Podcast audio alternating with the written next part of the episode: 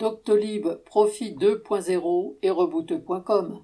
La plateforme de prise de rendez-vous médicaux Doctolib abrite et propose donc de fait les services de gens qui sont manifestement des charlatans.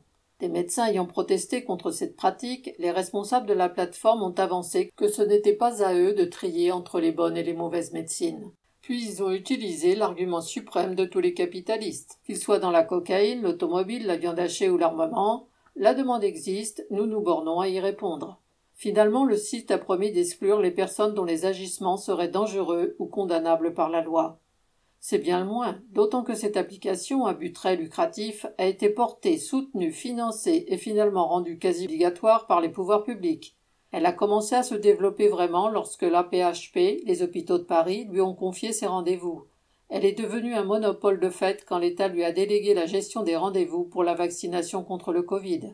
Au lieu de bénéficier des progrès que pourrait constituer la mise en réseau et l'informatisation du secteur médical, l'application sert de prétexte à la disparition des secrétaires médicales et à la multiplication des répondeurs téléphoniques indiquant en boucle qu'il faut aller sur Doctolib. Quant aux millions de personnes qui ne savent pas l'utiliser, elles sont réduites à demander à leurs voisins et plus souvent à leurs petits-enfants de prendre leur rendez-vous. L'État s'est ainsi déchargé pendant l'épidémie d'un certain nombre de ses missions, tout en aidant quelques financiers à réaliser un placement intéressant.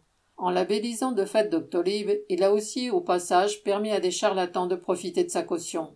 Mais, puisqu'il s'agit avant tout de faire de l'argent, on ne peut pas dire qu'elle soit réellement usurpée. Paul Gallois.